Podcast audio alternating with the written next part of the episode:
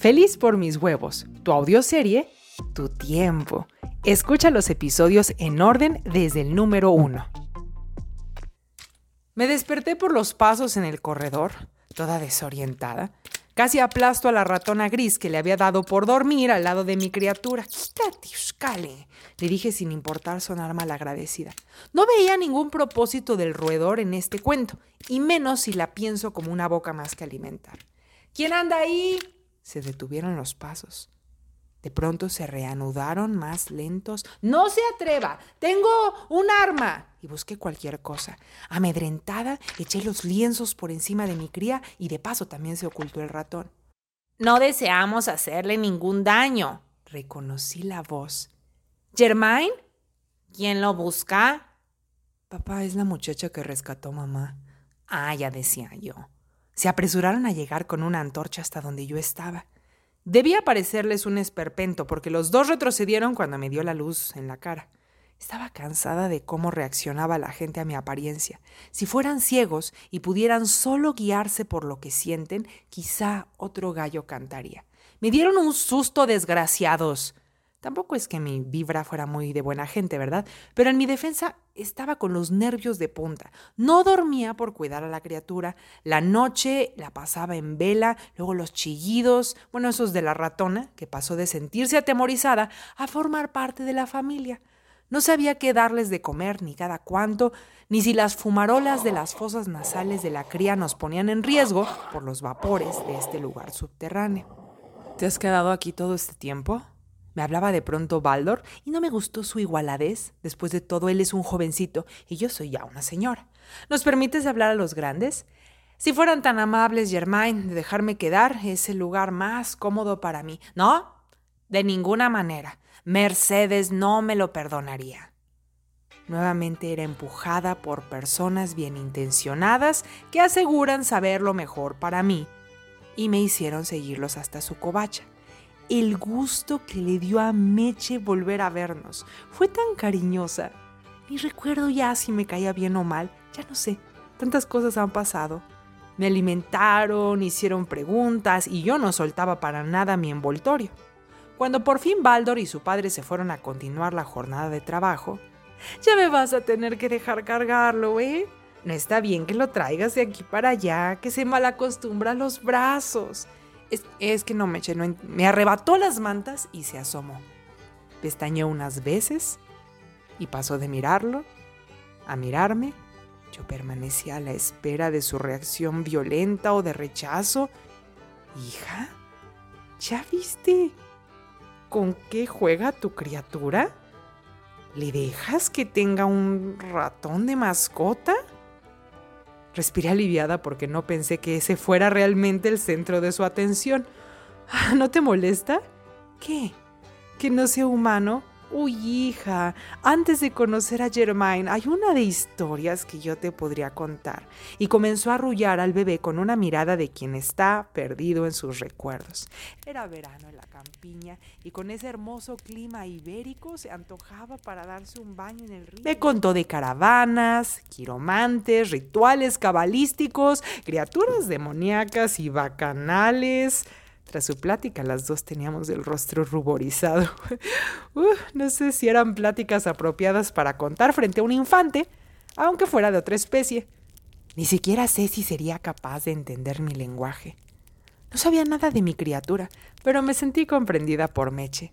Al menos las dos habíamos tomado decisiones precipitadas que nos tenían donde estamos. Ninguna parecía arrepentida. ¿eh? Ella parecía orgullosa. Por lo menos no se le quitaba la sonrisa boba. Suficiente de orgías y ensueños que hay que preparar la cena.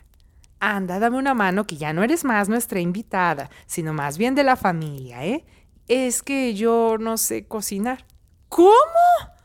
Este tipo de reacción era el que yo esperaba, pero al ver a mi retoño, no ahora. Virgen de la Macarena, ¿cómo voy a creer? No, no, no. Así no hay forma de llevar una vida, no.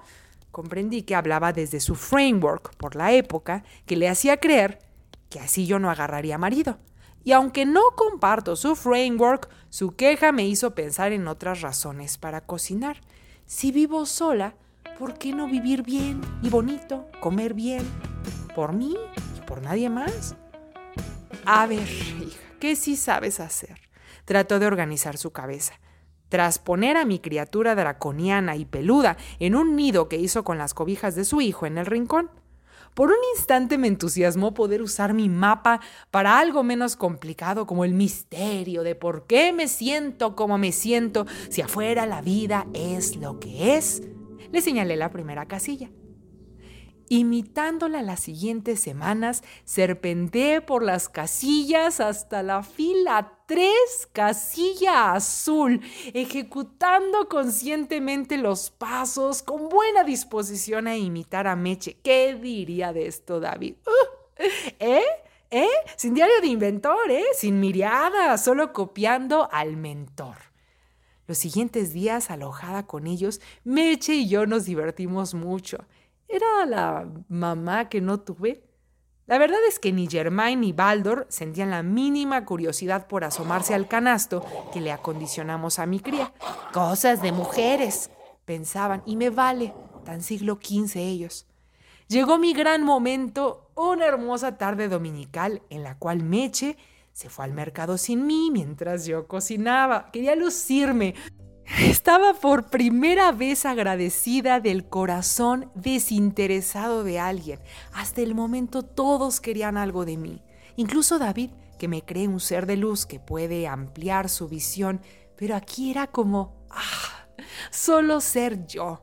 Fui yo al rebanar las legumbres, fui yo al cocinar el único trozo de carne, Súbitamente la ratona empezó a chillar. Corro a ver qué están haciendo. Niños, ¿qué le haces a la señorita cenizas? Pegué un alarido. Traté de forcejear con la criatura. No, no, no te lo comerás. No, en la vida me hubiera pensado tan audaz de tratar de abrir las fauces dentadas de un reptil peludo y escamoso por salvar a un ratón.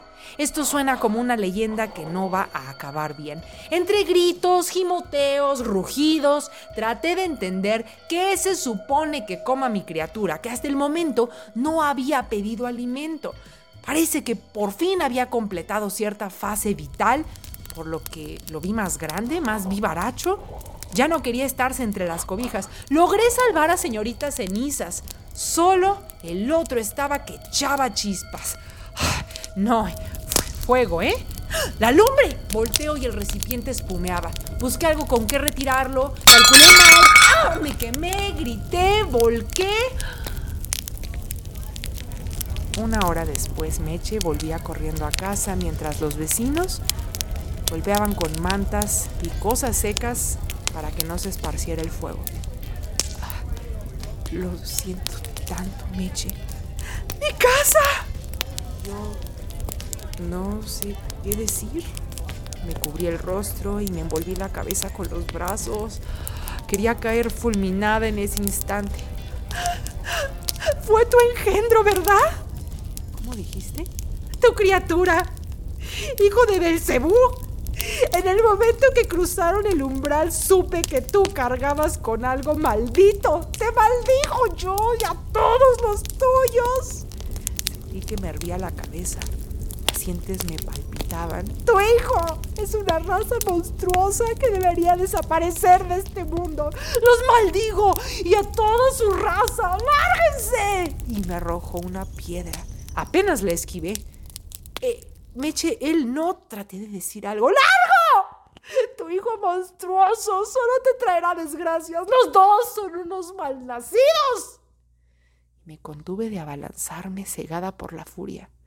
No sé si fueron sus palabras, su crueldad, o el que ella hubiera creído todo eso de nosotros y aún así nos hubiera tratado como su familia. Me sentía traicionada, decepcionada. La veía llorar ante las cenizas de su casa a la que todavía no llegaban su marido y su hijo. Lloraba desconsoladamente. Dentro de mí había fuego y escupí. De todas maneras, no tenías gran cosa, Meche, y me di media vuelta para irme. De inmediato sentí como se agolpaba en mi pecho algo horrible. Tal vez si soy una criatura maldita. Tal vez No hay nombre para lo que soy. No merezco ser ni un quark. Me despreciaron las hadas. Me desprecian los humanos. Abandonada por mi fuente, busqué con la mirada a mi hijo, dejando a una familia en la calle. Y mi corazón estaba destrozado, no por lo que me dijo, sino por lo que hice con lo que me dijo. Si así como el hada sepulturera sientes que tus emociones te pueden rebasar, o a tus hijos, compra este papiro con ejercicios prácticos para comenzar a cambiar tu vida emocional. Da clic en el enlace en la descripción desde tu celular.